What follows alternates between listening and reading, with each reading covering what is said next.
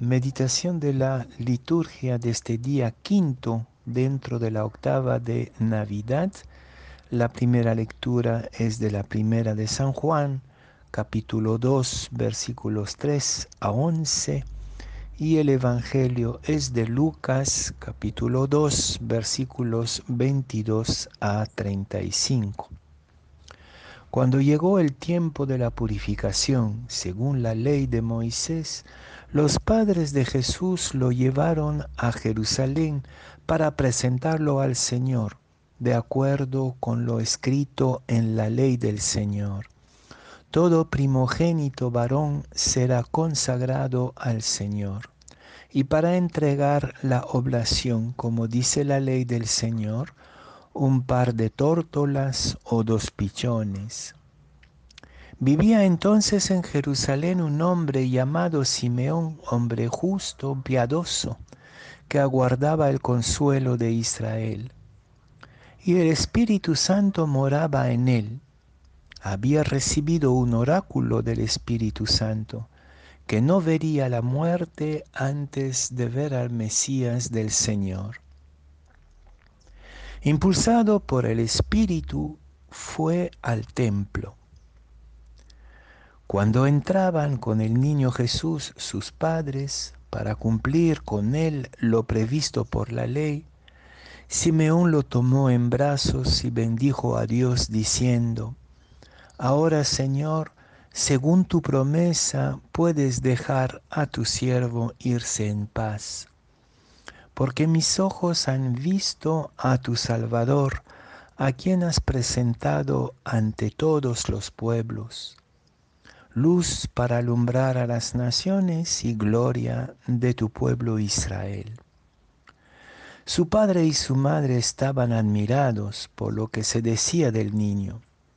Simeón los, los bendijo diciendo a María su madre, mira, este está puesto para que muchos en Israel caigan y se levanten.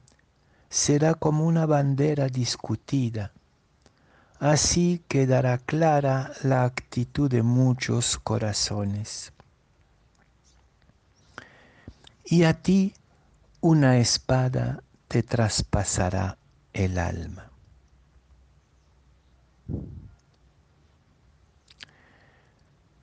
Corre una historia a propósito del Mesías entre las mujeres judías.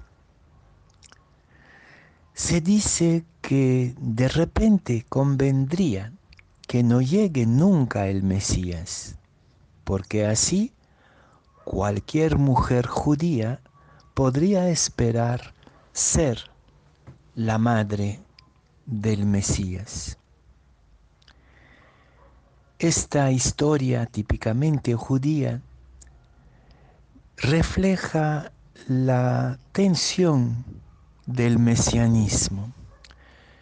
La idea de un Mesías empezó a florecer en el pueblo de Israel cuando ya no había motivos suficientes de esperanza y de confianza desde un punto de vista puramente humano.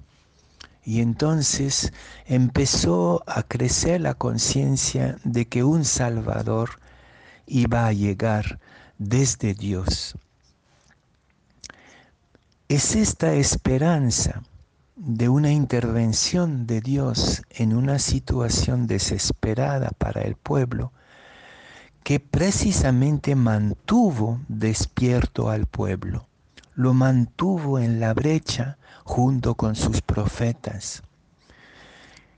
La espera, la tensión, la vigilancia por esta llegada de una novedad que vendría de Dios, ha, mantenido el pueblo de Israel en pie.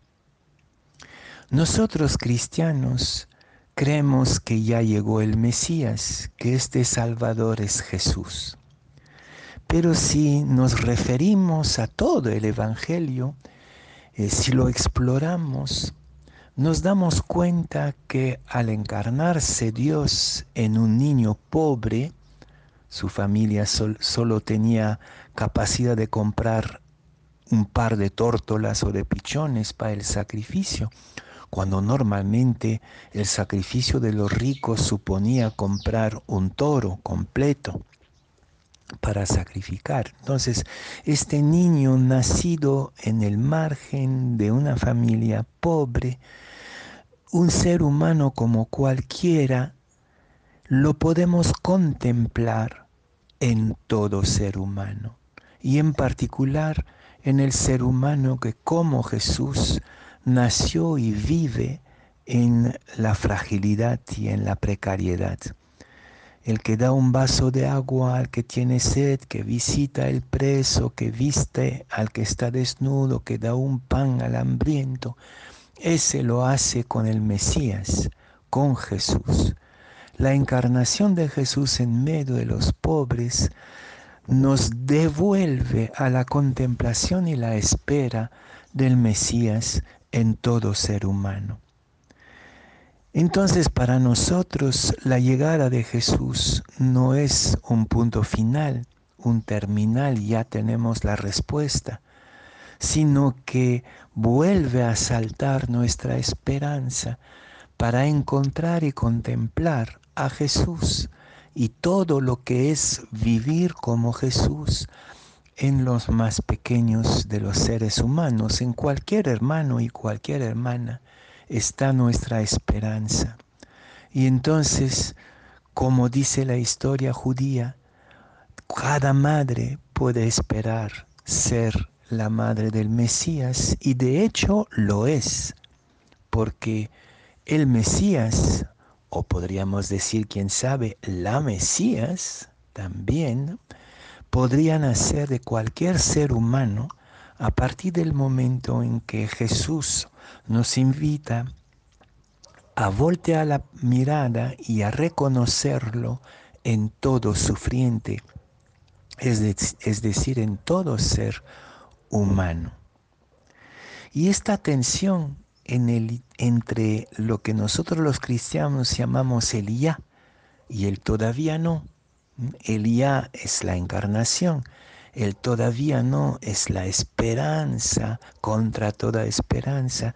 Esta tensión es precisamente la bella aventura entre los ancianos y los jóvenes en estos días nos encontramos con varios ancianos que vienen a saludar la pareja joven de los padres de Jesús y a este bebé recién nacido.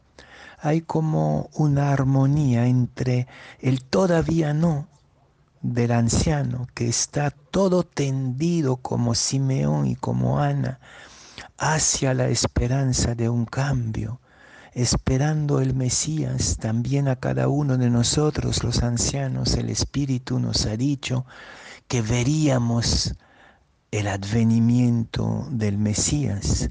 Es cuestión de mirada, no es cuestión tanto de sorpresa, es cuestión de mirada sobre el mundo.